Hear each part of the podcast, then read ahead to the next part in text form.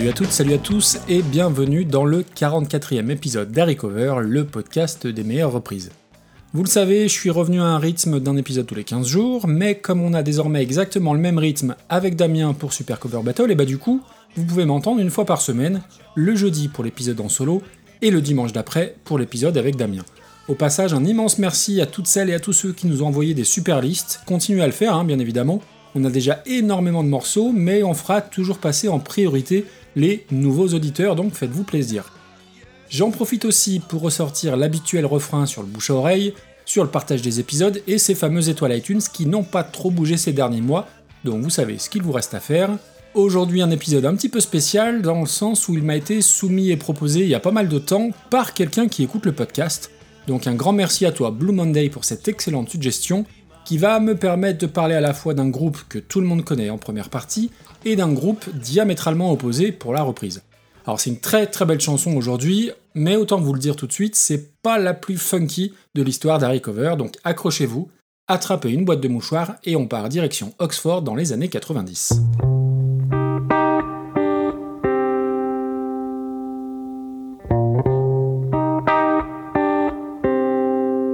Entre le titre de l'épisode, la mention d'Oxford et l'évocation de chansons tristes, il y a assez peu de suspense. Oui, je vais parler aujourd'hui de Radiohead. Et parler de Radiohead, eh ben, c'est pas si facile tant c'est un gros morceau et que ça a tendance un petit peu à déchaîner les passions. Alors non, je vais pas me lancer dans l'histoire ni la biographie du groupe, ce serait bien trop risqué. Déjà que je pense qu'on va considérer la reprise euh, comme un crime de lèse-majesté, mais je vais simplement évoquer mon rapport au groupe avant de vous diffuser la chanson du jour. Alors première chose à savoir, c'est que le nom du groupe n'est pas le fruit du hasard, puisqu'au départ il s'appelait On a Friday, en référence au vendredi passé à répéter ensemble, et qu'ils ont changé leur nom en Radiohead en 1991, en faisant référence au morceau du même nom de la part du groupe Talking Heads. Mon premier contact avec Radiohead, comme une bonne partie des gens de ma génération, c'est bien évidemment Creep en 93. Alors l'album date de 92, mais c'est vraiment sa, sa réédition qui va cartonner littéralement, je dois être à peu près au collège à cette période-là, et on va tous se prendre ce tube en pleine poire, avec ce clip assez sombre, ces paroles où, même si on comprend pas tout à l'époque, on sent quand même l'hymne d'une génération un peu adolescente, un petit peu mal dans sa peau. Bref, c'est vraiment un morceau euh, très iconique, un morceau que j'aime vraiment beaucoup, et dont je me suis absolument jamais lassé, contrairement au groupe d'ailleurs qui s'est un peu fait bouffer à l'époque par le succès fou de, de la chanson.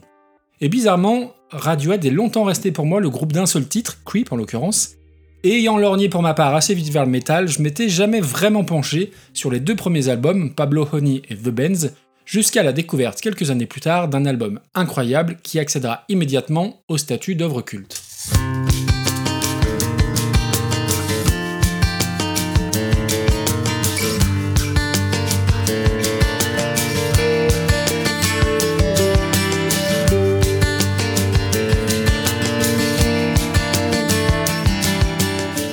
OK Computer sort en 1997, mais c'est bien plus tard que je découvre vraiment, une fois que je me serais un petit peu éloigné du métal d'ailleurs. Et oui, c'est un disque qui compte, qui influencera des dizaines et des dizaines de groupes, et surtout qui va marquer une vraie rupture chez Radiohead, qui les voit passer de simples entre guillemets groupes de rock, on va dire classiques, à un groupe qui va beaucoup, beaucoup expérimenter.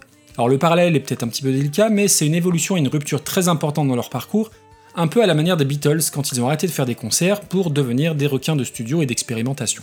Alors difficile de catégoriser OK Computer, est-ce que c'est du rock, est-ce que c'est du progressif, est-ce que c'est de l'expérimental? Ce qu'il y a de sûr, c'est que c'est une des œuvres les plus importantes de la fin des années 90. D'ailleurs, aujourd'hui encore, quand on l'écoute, on se rend compte qu'il n'a absolument pas vieilli, et pourtant les disques qui sortent à cette période sont généralement assez marqués par leur époque, hein, en termes de son ou de production. Si vous voulez en savoir plus sur OK Computer, il y a évidemment plein de sites qui en parlent très bien, et je vous conseille aussi le podcast Radio Cassette qui lui avait consacré un épisode. La suite, on la connaît, le diptyque Kid A et Amnesiac, encore plus extrêmes dans leur côté expérimental, et ils ont commencé à perdre un petit peu quelques fans de la première heure, très accros aux guitares, et qui voyaient leur groupe adoré ne plus être totalement un groupe de rock. C'est une évolution qui est super ambitieuse, très intelligente, et puis l'aura du groupe après le succès commercial et critique d'OK Computer était telle qu'ils pouvaient absolument tout se permettre. Y compris au niveau marketing d'ailleurs, puisqu'une fois leur contrat terminé avec le label EMI, ils sont un des premiers groupes à distribuer un album sur internet pour la sortie d'In Rainbows en 2007, en laissant l'album en téléchargement sur leur site, en prix libre, à la volonté de chaque acquéreur. Résultat, L'album est téléchargé 1,2 million de fois à un prix moyen d'une livre, c'est donc un jackpot retentissant pour le groupe.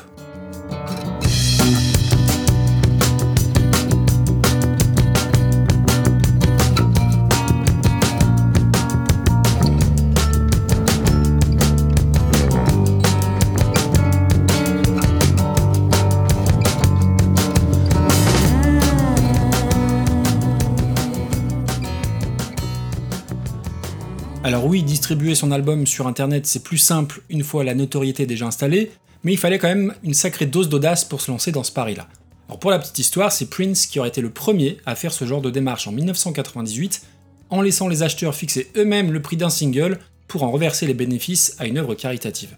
Mais Radiohead va le faire sur tout un album, et ça a un retentissement évidemment plus important, et surtout Internet n'était pas le même entre 1998 et 2007. Bref, qu'on aime ou qu'on n'aime pas, Radiohead c'est vraiment un groupe incontournable, même si tous les albums ne font pas l'unanimité, mais c'est toujours très risqué de le dire, tant la fanbase du groupe est dévouée corps et âme à tout ce que touche Tom York de près ou de loin. Alors de mon côté, je n'aime pas tout, loin de là, et surtout je trouve que les derniers albums demandent beaucoup beaucoup de temps pour être apprivoisés. Alors c'est pas un défaut, hein, loin de là, mais je pense notamment à A Moon Shade Pool, faut vraiment vraiment s'accrocher pour voir où le groupe veut en venir. J'ai testé aussi le dernier disque solo de Tom York, et je dois le dire, il m'a profondément, profondément ennuyé.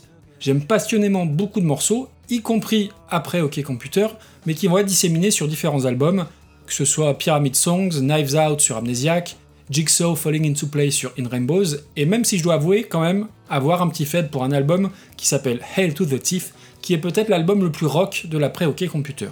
Et puis l'autre raison qui peut rendre difficile l'écoute entière d'un de ces albums, c'est l'aspect à la fois torturé et triste de leur musique, et à ce petit jeu-là, la chanson du jour est tout à fait dans cet état d'esprit de mélancolie poussée à l'extrême. On va retourner donc en 1995, évoquer la chanson qui clôt l'album The Bands, le deuxième album du groupe. Les aficionados auront reconnu évidemment la chanson Street Spirit.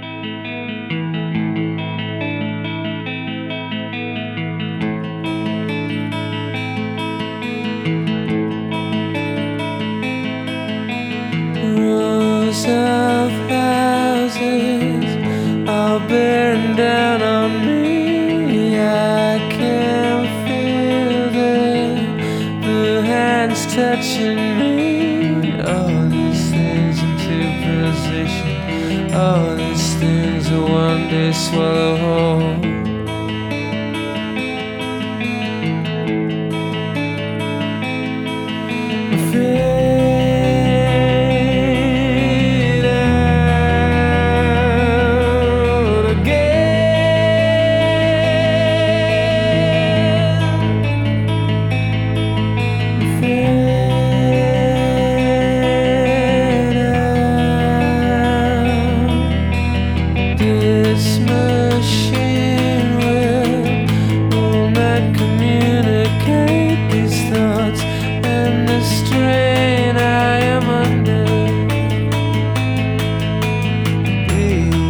out for a circle before we all go on.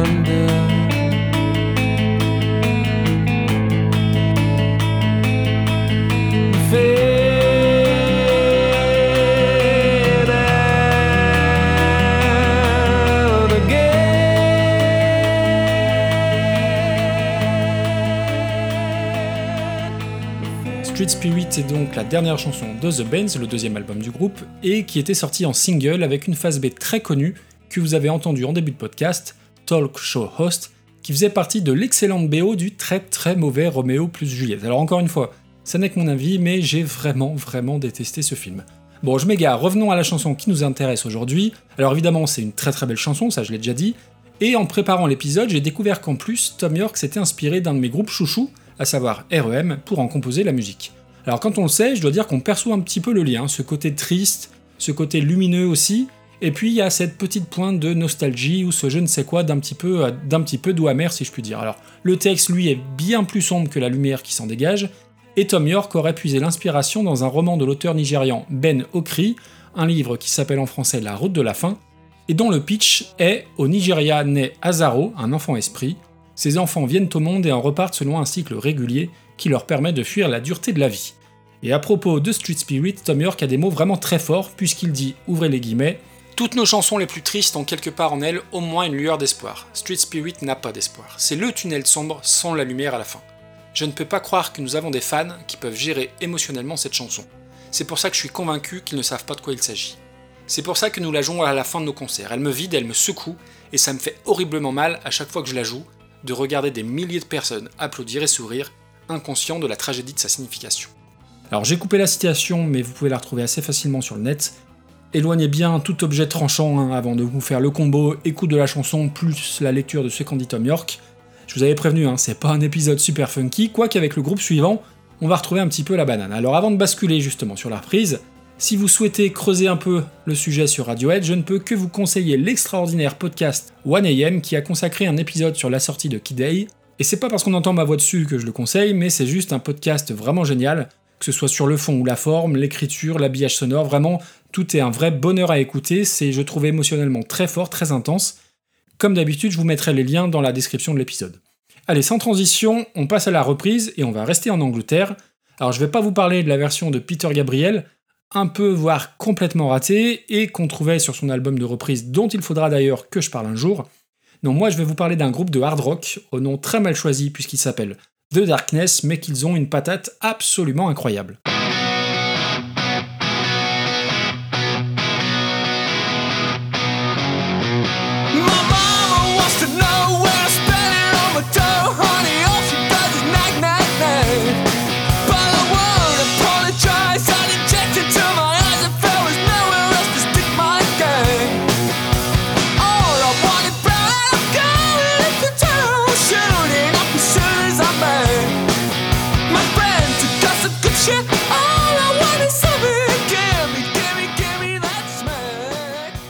Je le dis d'emblée, rangez les tomates et posez-moi ces flingues par terre, non, la reprise ne sera pas supérieure à la version de Radiohead. Mais ça va me faire une chouette occasion de parler d'un groupe dont je continue d'écouter très régulièrement le premier album.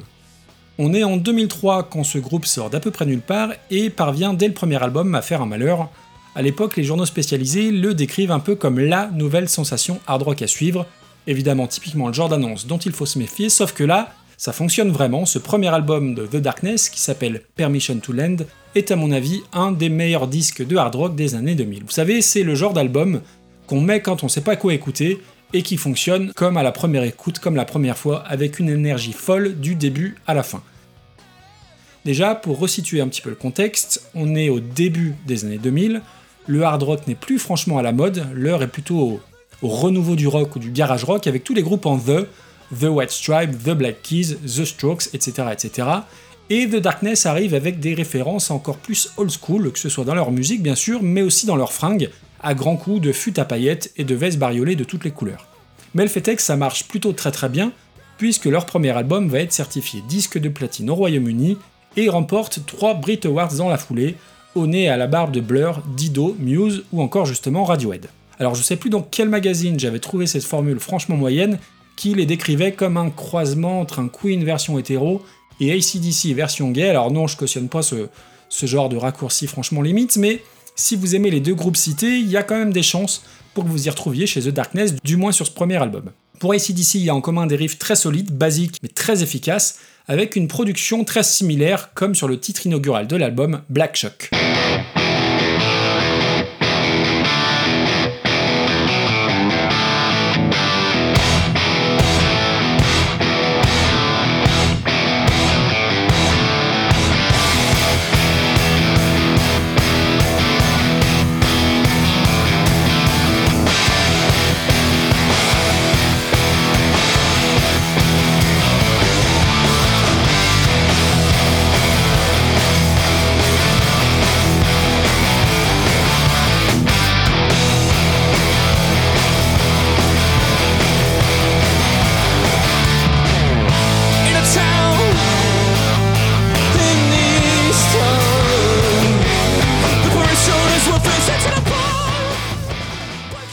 Alors oui, évidemment, il faut passer outre hein, le chant de Justin Hawkins qui part très haut dans des hauteurs vertigineuses et qui ferait passer Mika pour une très pâle copie de Gérard Darmon. Clairement, c'est soit on adhère tout de suite, soit on déteste. L'autre truc qui se dégage aussi, c'est l'énorme dose de bonne humeur. Il y a un second degré qui est tout à fait réjouissant et qui n'est pas si fréquent en réalité dans le hard rock. Alors le groupe ne prétend pas réinventer l'eau tiède, on est bien d'accord, C'est pas super finaux, la pochette de l'album elle est super racoleuse, mais tout l'album est une tripotée de tubes en puissance, piochant aussi bien chez Queen que dans du glam rock à la T-Rex ou chez Aerosmith, Thin voire Def Leppard. Et puis il y a un morceau qui a cartonné sur cet album, qui était sorti en single. Alors non, je vais pas dire que tout le monde l'a déjà entendu ce coup-ci, parce que c'est moins vrai que pour Lonely Boy la dernière fois, mais elle a eu un succès colossal et que personnellement je prends encore un pied énorme à écouter aujourd'hui.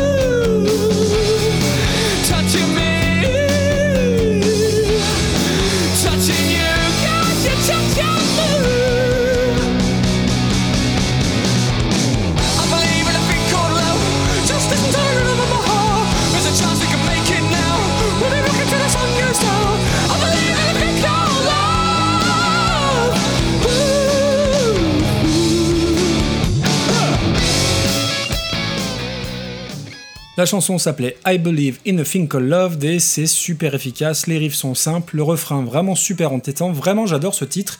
Alors j'avais jamais percuté jusqu'à aujourd'hui, mais je sais pas s'il y aurait pas un lien avec la chanson de Queen, Crazy Little Thing Called Loved, et ça m'étonnerait pas tant que ça étant donné leur lien très intime avec le groupe.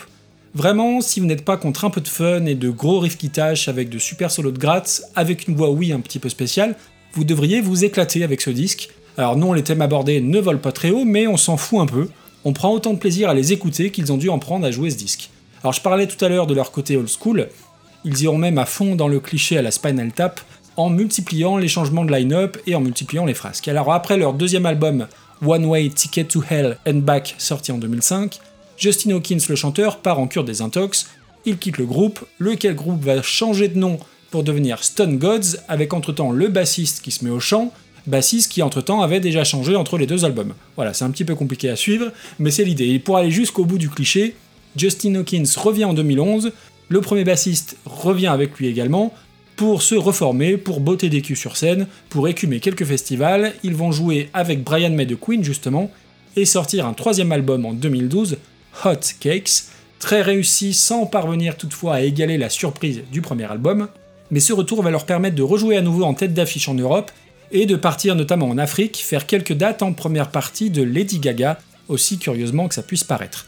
S'en suivra un quatrième album, Last of Our Kind, avec un énième changement, puisque ce coup-ci, c'est le batteur qui s'en va, et c'est désormais une batteuse, Emily Dolan Davis, qui officie derrière les fûts. L'album n'est ni complètement raté, ni incroyable non plus, et reste très fidèle au glam rock joué jusque-là.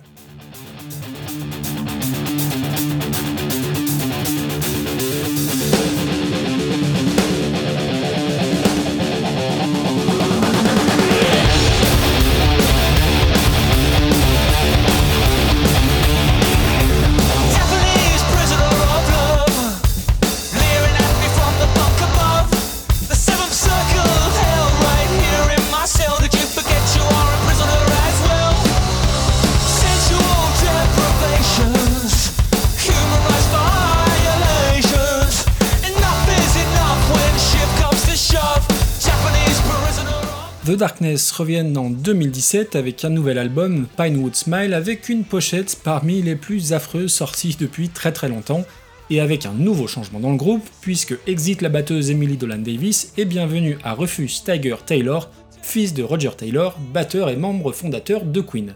Alors l'album brasse encore dans les mêmes influences, Queen forcément, mais avec des morceaux aussi un petit peu plus posés vocalement, ce qui en soi n'est pas une mauvaise nouvelle puisque la voix suraiguë à la longue peut être un petit peu agaçante. Le groupe existe toujours, il a même sorti un super album live en 2018, très réussi et toujours fun et représentatif de l'état d'esprit du groupe.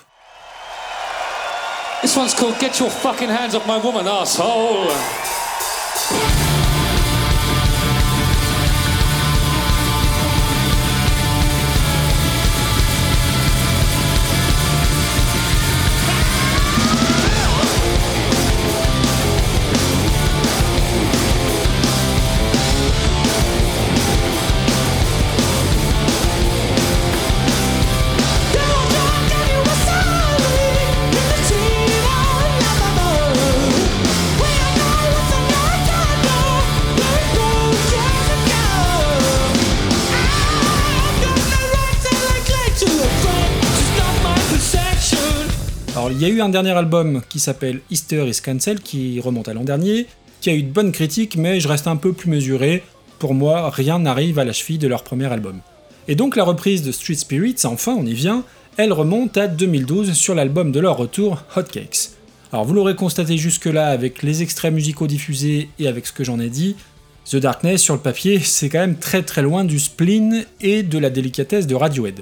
C'est aussi dans ce sens que je trouve que leur reprise est vraiment intéressante. Alors déjà, faut oser s'attaquer à Radiohead, c'est sacrément gonflé, et puis quand on est un groupe de glam rock pas forcément super subtil, eh ben c'est d'autant plus casse-gueule et ambitieux. Alors oui, il y a de fortes chances pour que je passe pour un véritable hérétique aux yeux des fans de Radiohead qui vont sans doute détester la version de The Darkness, mais si leur version n'atteint pas la beauté de l'original, je trouve leur interprétation tout à fait honorable et ils parviennent à se l'approprier avec leurs armes, à savoir des grosses guitares et cette voix très au perché, Passer les premières secondes qui peuvent faire un peu peur, je trouve vraiment leur version originale, et ça tombe pas dans la caricature du groupe de métal qui est prêt à en faire des caisses.